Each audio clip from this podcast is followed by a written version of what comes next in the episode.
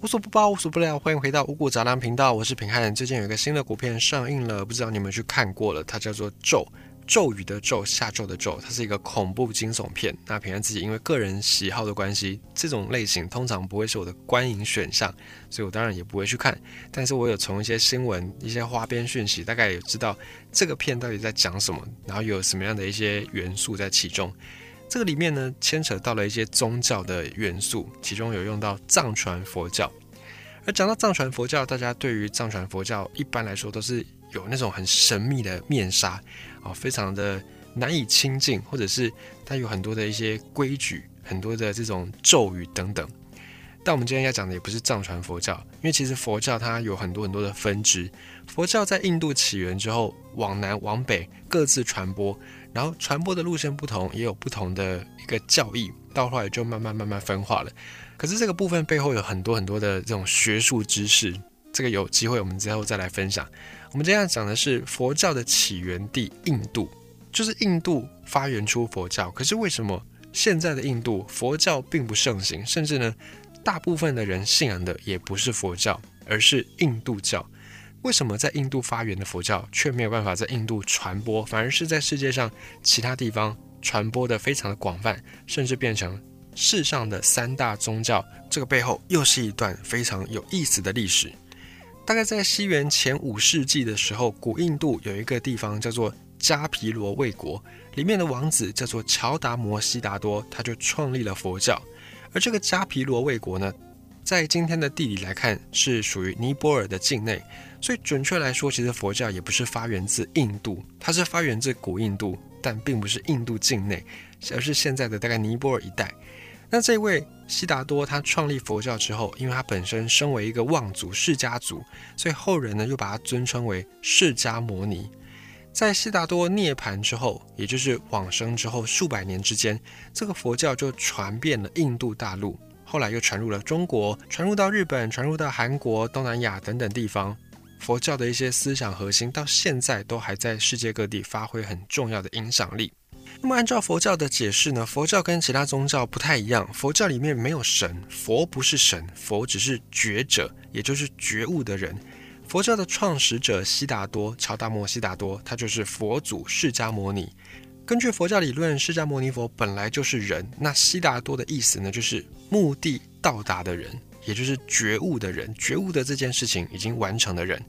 那么这个佛教没有在印度传播，取而代之的呢？现在很多印度人信奉的是印度教。这印度教是从何而来呢？大概在西元前两千年到西元前一千五百年左右，它比佛教更早。那个时候在印度境内就形成所谓的印度教。而这个印度教，它也不像佛教、不像基督教或者是伊斯兰教，是由特定的一个教主开创的。相反的，这个印度教是在印度的社会里面长期发展，而且融合各个民族、各个地方的风土民情跟信仰，慢慢变成的。它可以算是一个大杂烩的宗教。在某种意义上呢，印度教它其实就包含了印度文化里面的宗教、哲学、文化、社会习俗等等。有点像什么呢？有点像现在我们比较熟悉的道教，在台湾的道教，就现在道教跟最原始的道教也不是同一个东西，而且在台湾的道教呢，它包含了很多很多的元素，包含儒释道。就它有一些儒教的东西，也有一些佛教的东西，然后也有一些道教本身的文化元素，甚至还杂糅民间信仰，比方说什么万应宫啦，或者是有什么三山国王等等等等，像这个各地的民间信仰都融入进去之后，变成现在在台湾盛行的道教。印度教就有点类似这样的概念，印度教吸收的是婆罗门教、耆那教，就是以前在古印度的一些宗教，也包含了当然佛教在其中。那么广义上来说呢，佛教跟印度教都是在古印度产生，可是他们的教义完全的相反。佛教讲求众生平等，佛教讲求不杀生。为什么不杀生？是因为佛认为每一个众生都有向佛之心，就是每一个众生他都是可以经过学习而成为佛的，成为觉悟的人的，所以你不能够去抹灭其他众生。修佛的心，所以你不能够杀生，即便是蚂蚁，即便是蚊子，你也不能够随意的杀它。所以佛教讲求众生平等，可是印度教呢？印度教完全不是，印度教讲求世袭制度，就是每一个人生下来就有一个世袭的地位。你的爸爸是国王，那你生下来也是贵族；你的妈妈如果是贱民，那你生下来自然而然也会是贱民。这样子阶级制度相当的严密，相当的森严。这个阶级制度也是印度的种姓制度的由来。那么这个阶级制度带给很多很多的人悲惨的遭遇，甚至引发一系列的社会问题。可是为什么印度教反而在印度推行的这么样的广泛呢？反而佛教讲求众生平等，却没有被更多人接纳，为什么呢？我们今天就来好好的分享这段历史。说到印度，很多人马上就会想到种姓制度。那这个种姓制度呢，是在西元前一千六百年左右，来自中亚这一带有一支民族叫做雅利安人，他们就一路南下，最后入侵了印度。雅利安的部落信仰是吠陀教，这个吠陀教里面后来衍生出了婆罗门教。在婆罗门教里面，把人分成四个等级，僧侣跟贵族这一群人叫做婆罗门，就最高级的。那么战士跟一些官员是叫做刹帝利，是第二阶层；农夫、商人是吠舍，第三阶层；农奴是首陀罗，就是平民。那还有在这个四个阶级以外的，不被当成人看的，叫做贱民。就是贱民虽然是第五个阶级，可是基本上他们不会被当成人看，他们更像是一种物品。所以实际上婆罗门教种姓制度里面只有四个阶级。那这个贱民呢，他们就只能够去做一些连农奴、连平民百姓都不愿意做的肮脏的一些工作。比方说，以前的人认为说扫厕所这种事情就是叫贱民去做。而这个雅利安人呢，就因为他们的武力也非常的强盛。然后也因为他们的部落信仰的关系，他们就牢牢地占据婆罗门、刹帝利跟吠舍这三个等级。那么吠舍呢，是最普通的雅利安人，就不是贵族的雅利安人。你的平民你就去当吠舍。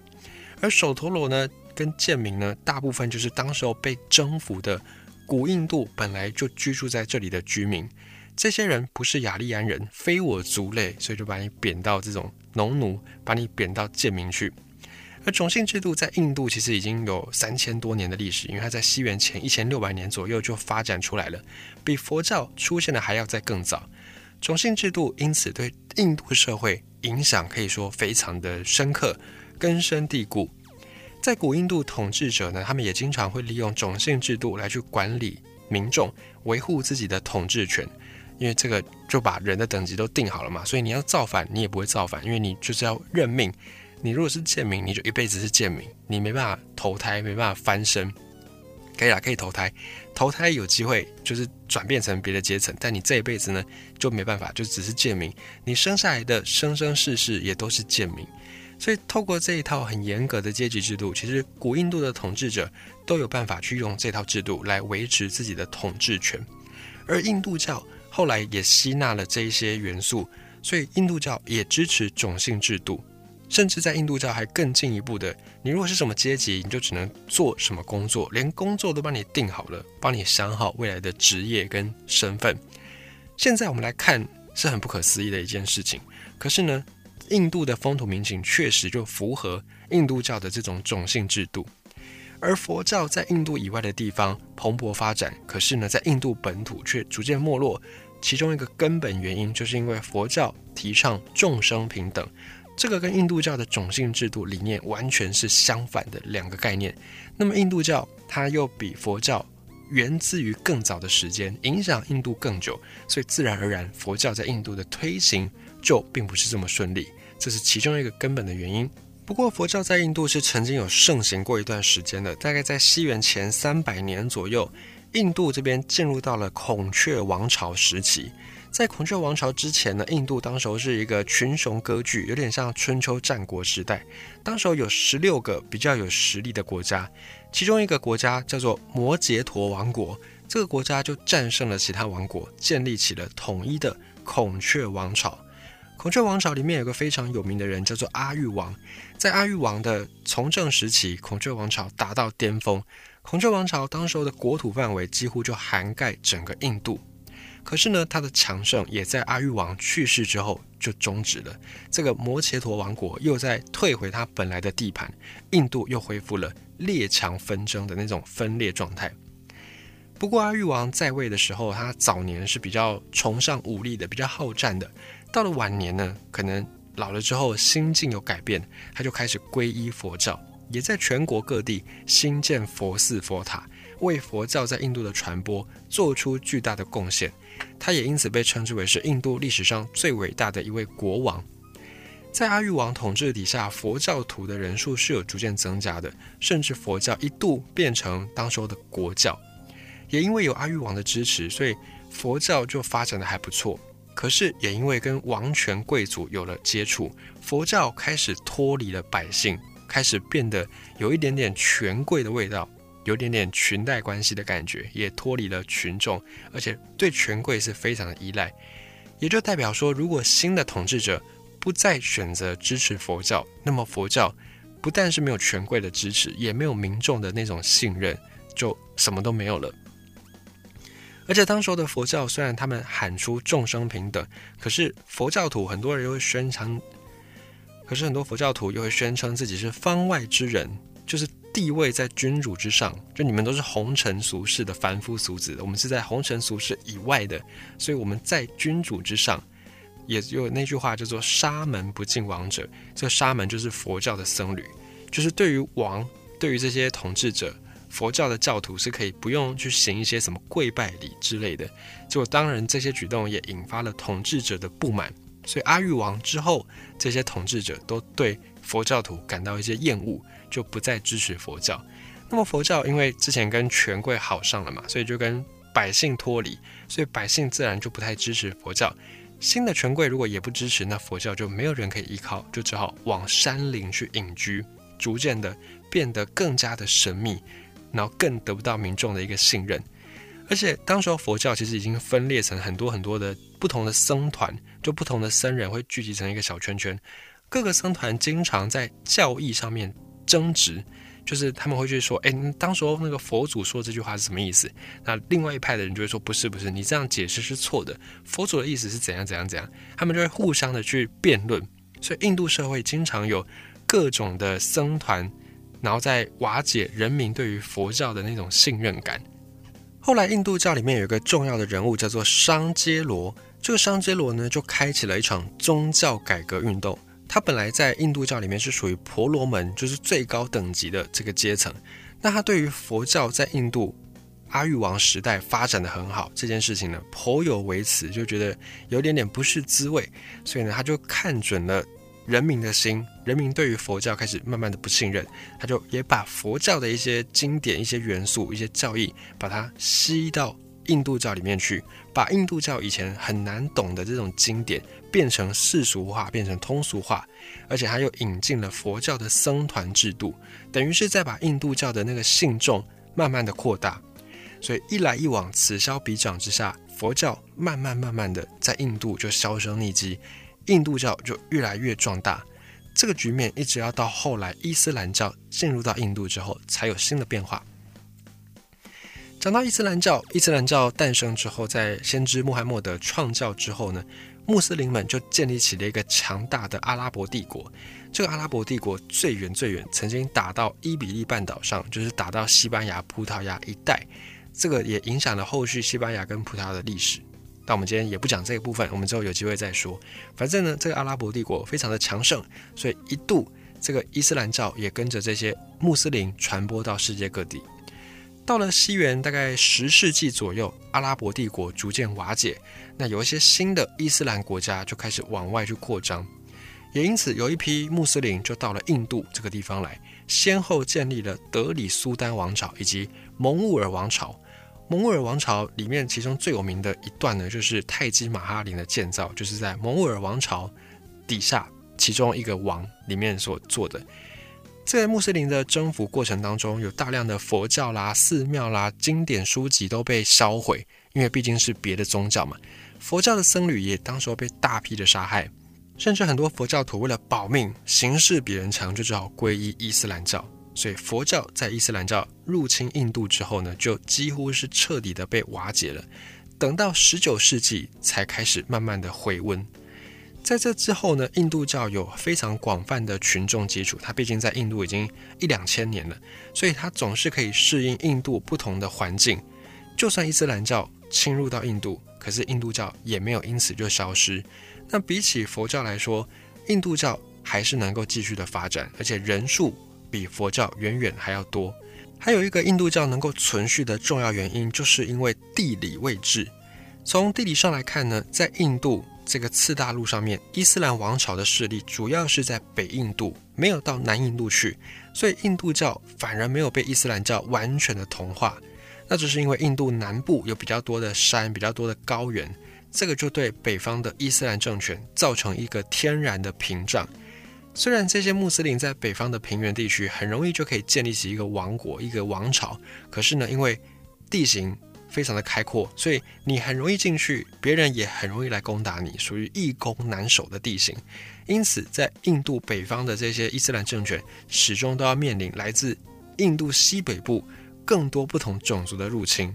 而从历史上来看，印度北方每一次统一政权持续的时间都不是很长。甚至很多政权刚建立起来没多久，又被政权其他的政权给颠覆，所以印度北方的政权没有办法维持很久，他们也没有那个心力去对印度南部的地区进行这种宗教的同化，所以印度南部的印度教就因此能够残传下来。而且相较于南方，我们刚才讲到的印度西北方有很多来自中亚、来自西亚的游牧民族，像雅利安人之后，又有突厥人。波斯人、蒙古人相继入侵印度，这个也导致在印度地区的种族也好、信仰也好，非常的复杂、非常的多样。不只是佛教跟印度教，伊斯兰教也后来成为了印度主要的一种宗教之一。像是巴基斯坦跟孟加拉，现在他们就是主要信仰伊斯兰教。现在巴基斯坦跟孟加拉还有印度是三个国家，但其实他们历史上曾经是一起的。如果你摊开地图，你会发现现在。南亚这个地方总共有七个国家，包含巴基斯坦、孟加拉、印度，还有斯里兰卡、马尔蒂夫、尼泊尔跟不丹。那么这七个国家呢，其实之前他们彼此之间是有些渊源的，像是从西元一千六百年开始，当时候英国不是有建立一个东印度公司吗？开始殖民印度，在不断的扩张之下，英国几乎占领了整个南亚地区，而印度全国更是彻底变成英国的殖民地。而在那个时候呢，英国人为了要便于管理，所以就推行讲英语这个政策。后来英语就变成整个印度地方主要的通用语言。这样一来，就可以消除原本印度各个邦、城邦、王国不同的语言的障碍，就可以透过英文来化解掉。可是呢，就算语言能够通，印度很多人还是因为有不同的宗教信仰，彼此之间关系紧张，像是印度教教徒跟穆斯林之间关系就不是很好。于是呢，在一九四七年那个时候，管理印度的总督叫做路易斯·蒙巴顿。这位蒙巴顿就提出了，那不然这样好了，我们就按照宗教来去划分南亚地方。根据这个蒙巴顿方案，巴基斯坦还有印度就分别独立，分别在那一年独立，在一九四七年的时候独立。这个在历史上面叫做印巴分治。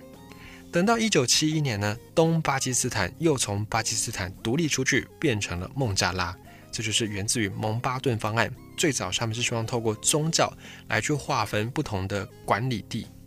另一方面，在更早一点之前，一八零二年，印度的东南部有一个小岛叫做斯里兰卡，斯里兰卡也被划为英国的殖民地。可是，一直以来英国都没有把斯里兰卡划到印度里面去。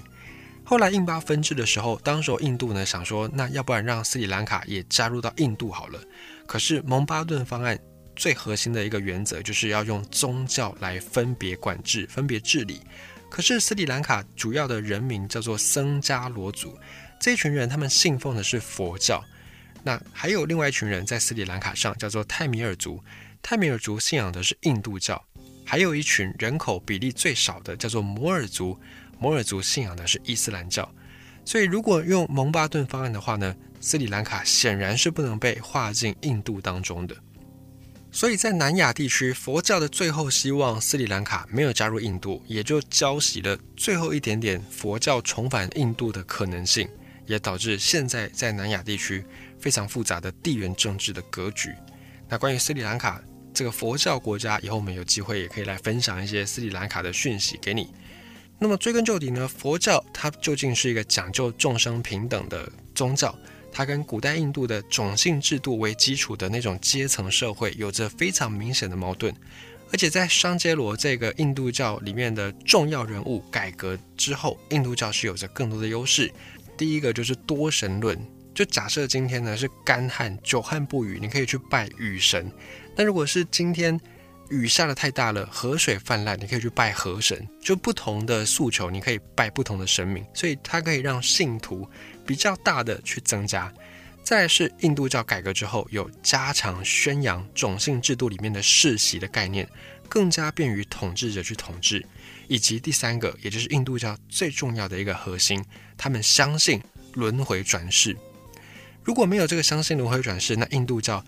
崩解消失是每一秒的事情。可是呢，就是因为他们相信轮回转世，所以这一世。你是婆罗门，你是贵族，你也要好好的修行，否则下一世投胎你可能就变贱民。那如果你这一世是贱民呢，你也不用绝望，虽然你生的儿子女儿也是贱民，可是你好好的去努力，好好的去修行，来世投胎你也会变成婆罗门，你也是有机会翻身的。所以透过相信轮回转世，印度教更加根深蒂固的在印度传承下去。那么单讲印度教本身，其实印度教有很多的神话故事，非常的有趣。那么相比呢，佛教的神话故事就比较少，可以说佛教是没有神话故事可言的。佛教就是一个比较务实的宗教，因为他们毕竟佛不是神嘛，佛就是觉悟者。那印度教的神话就非常非常的丰富，而且真的是多彩多姿，我觉得一点都不输给希腊的那个神话故事，也不输给北欧的神话故事。之后有机会，我们再来分享印度教里面这些神明的神话。